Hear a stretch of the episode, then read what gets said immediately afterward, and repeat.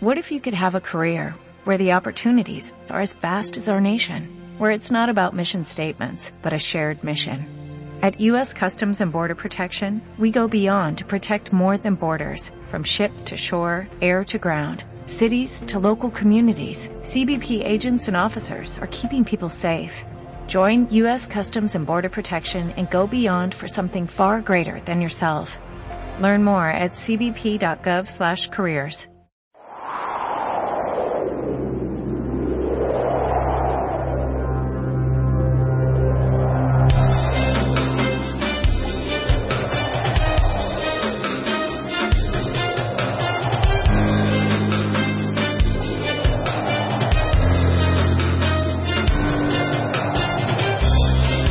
de Hitler.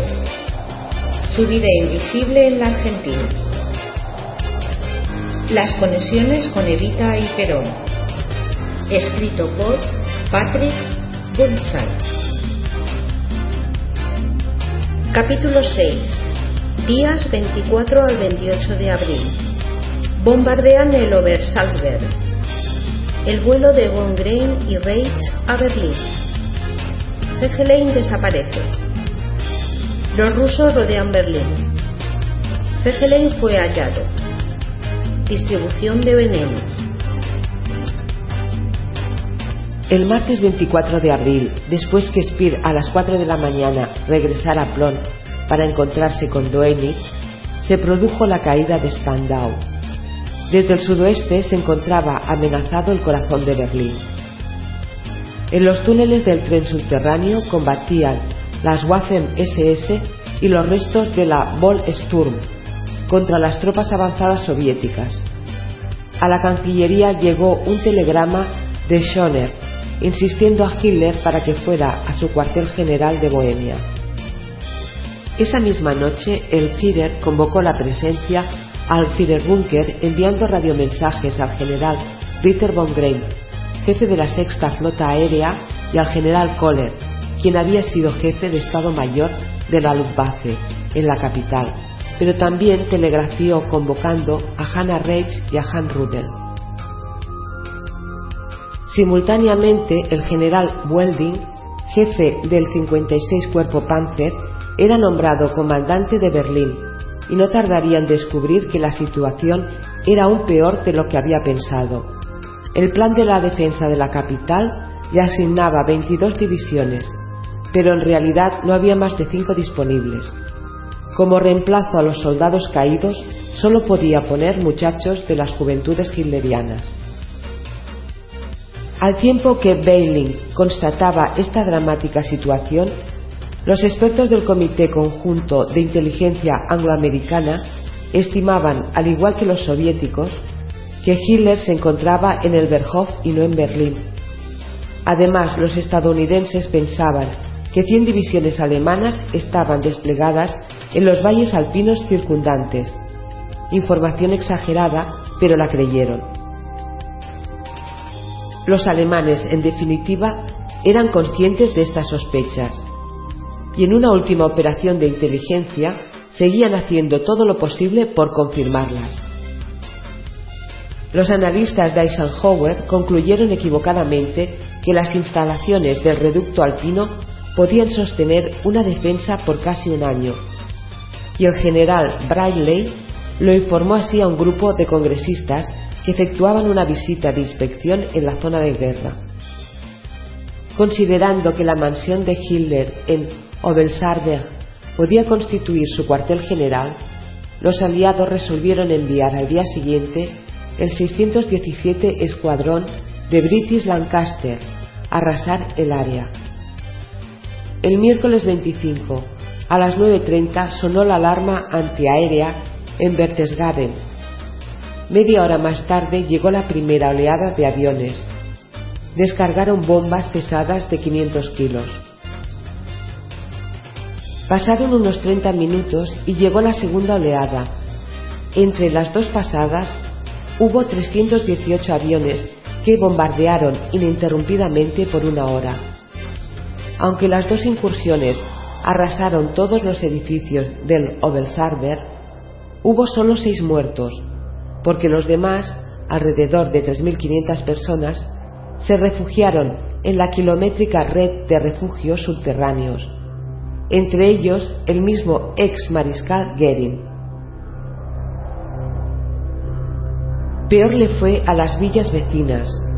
Durante los ataques que soportaron, la aldea alpina de Bad Reichenhall fue la más afectada. Murieron 200 personas. Después del bombardeo, el general von Grein llegó al Olbersalberg y encontró allí prácticamente todas las construcciones en ruinas. También el Berghof de Hitler había sido destruido por los impactos de las bombas. Von Grein buscó al general Kohler, quien igual que él había recibido un telegrama con la orden de ir a Berlín. Kohler no quiso viajar. Se justificó afirmando que tenía miedo de ir por haber reportado a Goering lo que había comentado su subordinado, el general Christian, marido de Gerda, secretaria particular de Hitler. Es decir, la reflexión de Hitler acerca de la aptitud del mariscal del Reich para negociar y el envío del famoso telegrama del 23 de abril. Kohler no pensó que la convocatoria se realizaba por otro motivo, como tampoco que si Hitler quería acusar a alguien de soplón, la responsabilidad caería en el general Christian. Se puede racionalmente pensar que, como Kohler fue hasta dos días antes jefe de Estado Mayor de la Fuerza Aérea en Berlín, Hitler lo consideraba el más indicado en línea jerárquica para ser nombrado comandante en jefe de la Luftwaffe, en lugar del destituido Goering. Von Grein, que buscaba también a Hannah Reich, para volar a Berlín, pronto averiguó que ésta se encontraba en la cercanía de Kitzbühel. Cuenta Hannah Reich, nota 1.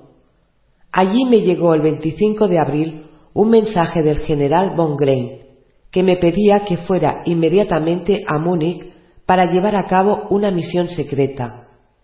En el viaje me enteré que von Grein había recibido por radio la orden de ir inmediatamente a la Cancillería del Reich, donde se encontraba Adolf Hitler. Como él sabía que Berlín estaba totalmente rodeada por los rusos y tropas rusas ya estaban en la ciudad, él pensaba que podía llegar a la Cancillería lo más rápidamente posible con un helicóptero. Él se acordaba de mis sistemáticos vuelos de entrenamiento sobre la Berlín destruida y sabía que me podía ubicar de cualquier manera sobre la ciudad. Pero, según la situación general, yo tenía que contar que no íbamos a volver de este vuelo.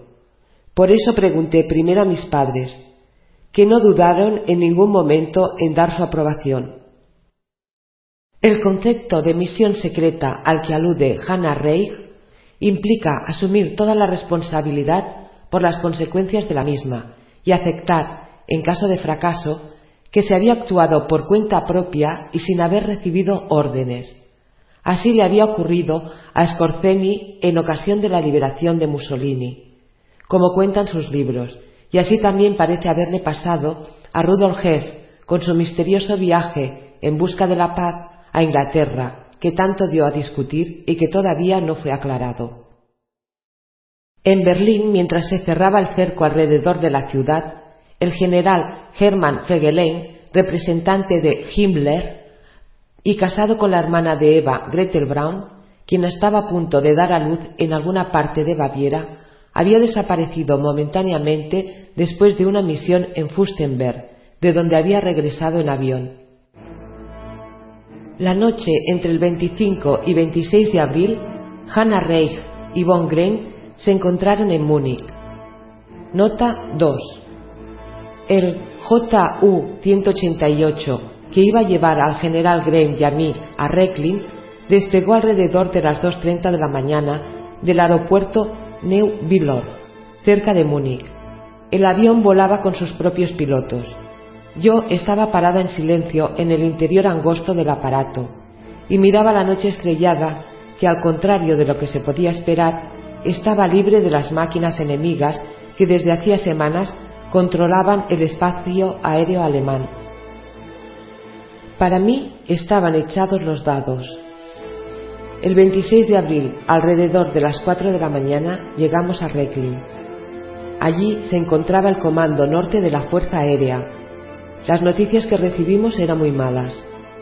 Hacía dos días que ningún avión alemán había logrado entrar en Berlín a causa de la fuerte defensa rusa.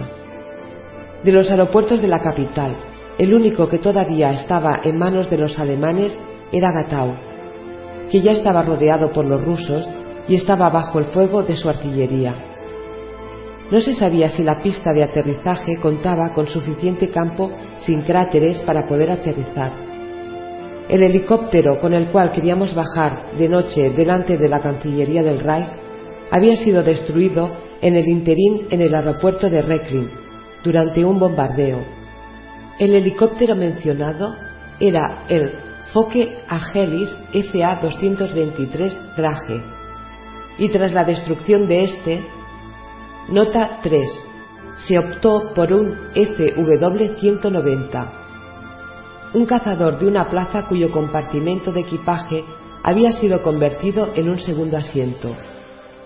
Era la máquina más rápida que Recklin tenía en ese momento, y era la misma con la que Spear había entrado y salido dos días antes de Berlín. El piloto de la máquina, Sargento B, que hasta entonces había efectuado la mayoría de las misiones sobre Berlín, tenía excelente experiencia y conocimientos de las tácticas de los rusos, sus posiciones de defensa y cañones antiaéreos. Parecía apropiado que él llevara a cabo el vuelo a Gatau, pero después debería volver enseguida con el avión a Recklin, porque se preveía en cualquier momento la toma de Gatau por los rusos. El FW 190A 8 U1 era un avión modificado para entrenamiento y dado que sus ocupantes eran tres, Hannah Reich tuvo que acomodarse en el fuselaje de la cola. La mujer era menuda, medía poco menos de metro y medio y pesaba apenas 40 kilos. Por eso pudo hacerlo. Para subrayar la importancia de esa misión, Rey cuenta que el vuelo fue escoltado por decenas de cazas llenaron el aire con su ruido. No me podía acordar de haber visto tantas máquinas juntas en el cielo en los últimos meses, escribió. El breve vuelo desde Recklin a Gatou costó a la escolta siete aviones. Evidentemente la carga humana transportada tenía que ser valiosa para pagar un costo tan alto de flete. El avión aterrizó poco después en el aeropuerto de Gatou Reich y von Grein se dirigieron a la dirección aérea, donde después de varios intentos lograron hablar por teléfono con el coronel von Bellow, edecán aéreo en el búnker. Von Bellow les dijo que Hitler quería hablar a toda costa con ellos, pero creía que la misión que se les iba a encomendar sería imposible. Los soviéticos, les informó, ya estaban en el centro de Berlín y habían tomado la estación Analter y la calle Postdamer. Nota 4.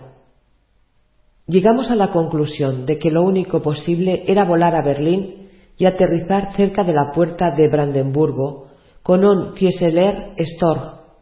El primer Storch que quisimos usar falló antes del despegue, a causa de un impacto de artillería. Recién alrededor de las seis de la tarde, el segundo y único Storch que quedaba estaba listo. Volando muy bajo, sobrevolaron el paisaje apacible de la zona agrícola de Bansi, y luego el panorama cambió radicalmente. Al acercarse a Berlín, empezaron a verse no solo las unidades soviéticas, sino también los soldados que les disparaban con armas cortas.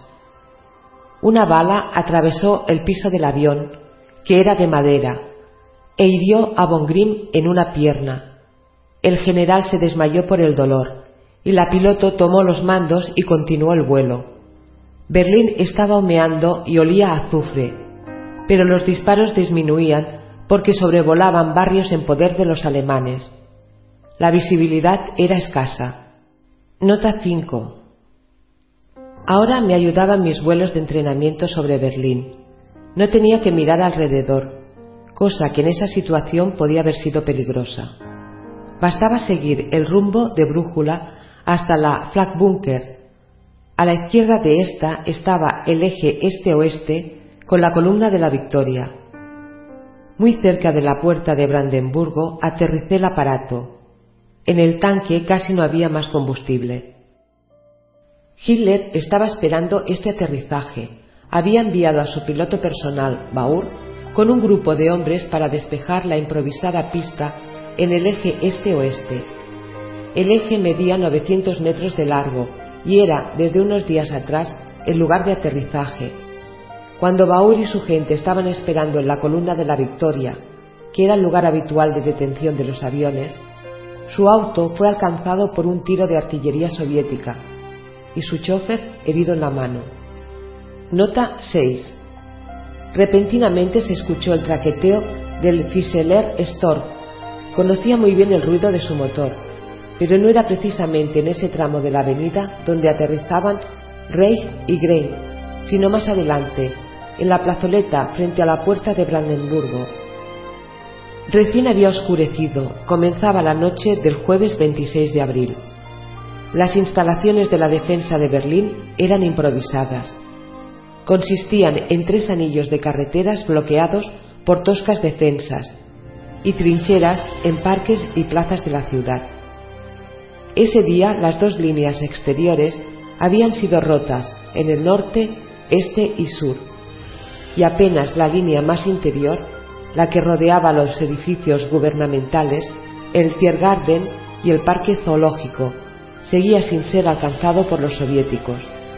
En total, eran solo dos kilómetros y medio cuadrados de extensión los que estaban fuera del control del ejército rojo.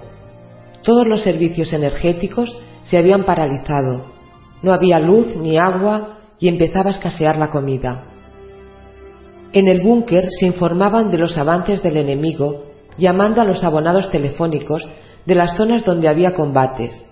A veces los interlocutores respondían en ruso, otras veces no respondía nadie, y cuando la respuesta era en alemán, quien informaba contando los confusos combates que ocurrían afuera tenía a los soviéticos en su misma calle. En esta situación, Hannah Reich y Von Grein llegaron al búnker. El piloto llegó en camilla y allí le vendaron la herida que verificaron estaba en el pie derecho. En ese lugar, Reich se encontró con Magda Goebbels, quien se regocijaba de que alguien pudiera haber llegado hasta allí. Las mujeres no se conocían, pero se abrazaron. Hitler, que parecía decaído, habló con von Grein e inmediatamente se lo vio reanimado.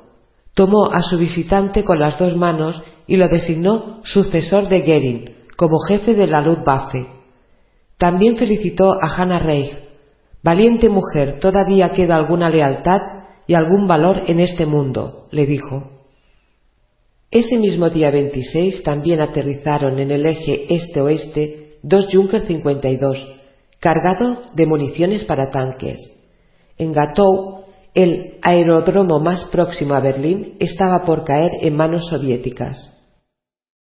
El día siguiente, viernes 27, la gente descuartizaba caballos para tener comida, pero incluso así era difícil alimentarse porque no había gas.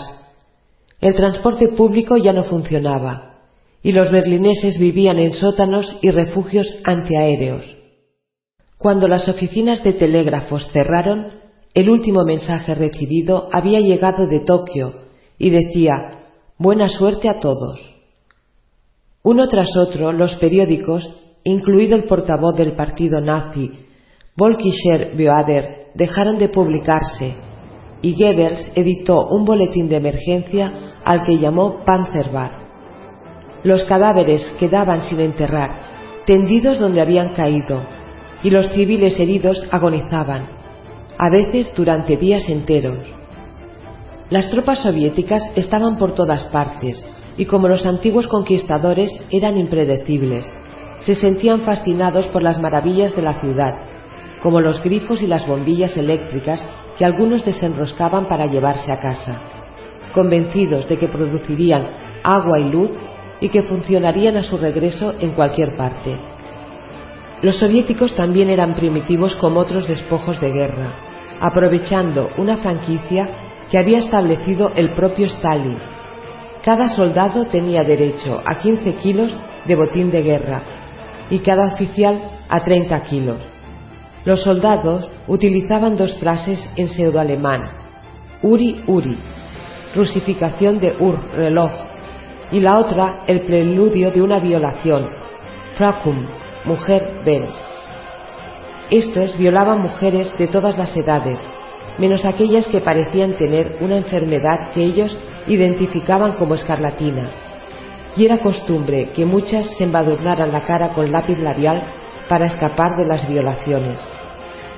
Algunas mujeres fueron violadas hasta docenas de veces. Una investigación ordenada en Berlín al final de la guerra determinó que 90.000 mujeres violadas habían buscado tratamiento médico. A los oficiales soviéticos esa conducta de la tropa no los inquietaba, siempre y cuando no bajara la moral de combate. Aquel viernes 27 por la noche, el oficial de enlace de Hitler y esposo de la hermana de Eva Braun, Hermann Fegelein, fue encontrado por una patrulla de la Felgendarmerie. Vieron una luz en una ventana de la Bleitrestrasse 1011. Subieron y lo encontraron tendido en la cama de su departamento, vestido de civil. A su lado tenía un maletín repleto de monedas de oro, francos suizos y joyas, por lo que los policías militares concluyeron que estaba planeando escapar. Fegelein llamó al búnker para pedir a Eva que Hitler le solucionara la embarazosa situación, pero la mujer se negó y el oficial fue llevado al Führerbunker. Entonces, según la historia oficial, ella sí intercedió argumentando que su hermana estaba esperando un bebé. Hitler lo degradó, le arrancó sus insignias y la cruz de caballero. Luego lo mandó encerrar en una habitación del Borbunker. Ese mismo día el coronel Hans Rudel estaba aún en Kummer, en el frente checo, pero ya había sido convocado a Berlín. Nota 7. El 25 de abril me llega un telegrama del cuartel general del Führer pero no puedo leerlo porque está incompleto y mutilado. Sin embargo, llego a entender que debo viajar inmediatamente a Berlín.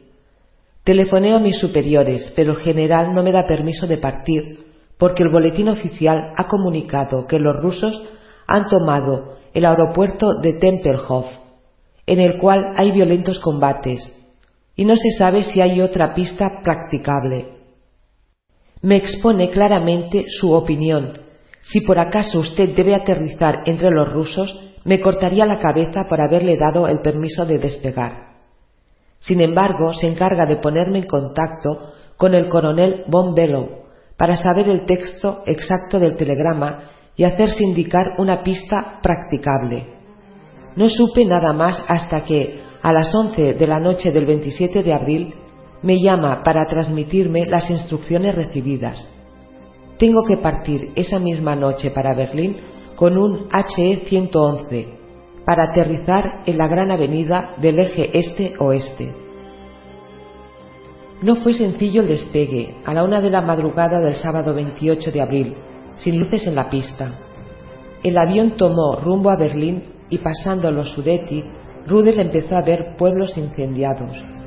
Cerca de la capital fue atacado por las baterías antiaéreas y ya en Berlín, envuelta en el humo de los incendios, el espectáculo que se le presentó fue infernal. Un mensaje de Von Bellow recibido en el avión advertía que era imposible aterrizar en el eje y ordenaba desviar a Recklin para desde allí comunicarse con el búnker. Sin combustible, Rudel no podía llegar a ese aeropuerto. A las dos de la mañana del 28 aterrizó en una pequeña pista a 30 kilómetros de allí. Nota 8. Una hora después, cerca de las 3, llegué a Recklin. Desde allí hablé con Berlín por un radioteléfono de onda corta que estaba en la oficina del general. El coronel von Bellow me comunicó que ya no era necesaria mi presencia en la capital porque el general Grain, llamado junto conmigo, recibió a tiempo el telegrama y aceptó la misión que me era destinada. Por otra parte, es absolutamente imposible aterrizar en Berlín. Adelanto la siguiente propuesta. Podría aterrizar de día, con un estuca en el eje este-oeste. Creo que es posible hacerlo con un avión de ese tipo, y más porque es indispensable que el Comando Supremo deje la ciudad ya demasiado expuesta para conservar desde allí el control general de las operaciones. Hitler rechazó tal propuesta y le mandó decir por von que no fuera en ese momento, especificando que no puede ahora, en este momento crítico, dejar la capital. Hannah Reich, que estaba en el búnker, escribiría Nota 9. No teníamos más esperanzas de ver alguna vez la luz del día.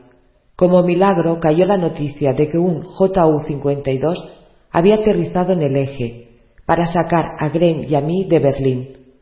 También Rudel llamó por la misma razón desde Recklin, por la última línea disponible. Green se rehusó. Esta última frase, que parece fuera de contexto, tendrá su explicación en los hechos posteriores. En este segundo día, 28 de abril, que pasaba en el búnker Hannah Reich, se encontró con Hitler. Lo vio pálido y encogido, con aspecto de anciano. El Führer le dio dos pequeños frascos con veneno para que, como dijo, Grein y ella tuvieran en todo momento la libertad de la decisión.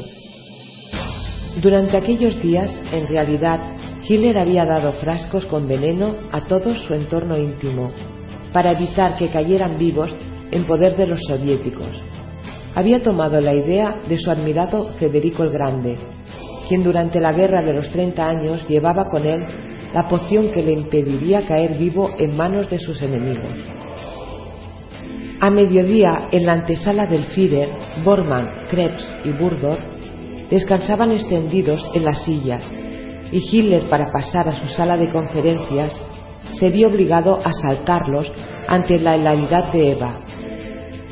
De ella relata también Nicolaus von Below en sus memorias, que la vio tranquila y nunca demostró tener miedo. Si se cruzaba con él le preguntaba, ¿cómo anda la situación afuera? ¿Tenemos todavía alguna posibilidad? Ese mismo día las tropas soviéticas habían alcanzado la calle Wilhelm donde empezaba la zona de los ministerios, por el sur de la Cancillería. Al norte, mientras tanto, se estaban preparando para el asalto final del Reichstag, el antiguo edificio legislativo. Nota 10. Después que el incendio de 1933 lo hubiera dejado parcialmente en ruinas, los nazis, que culparon públicamente a los agentes comunistas de haber provocado el incendio, abandonaron el edificio y dejaron que acabara de derrumbarse como un símbolo de la vulnerabilidad alemana ante la amenaza roja.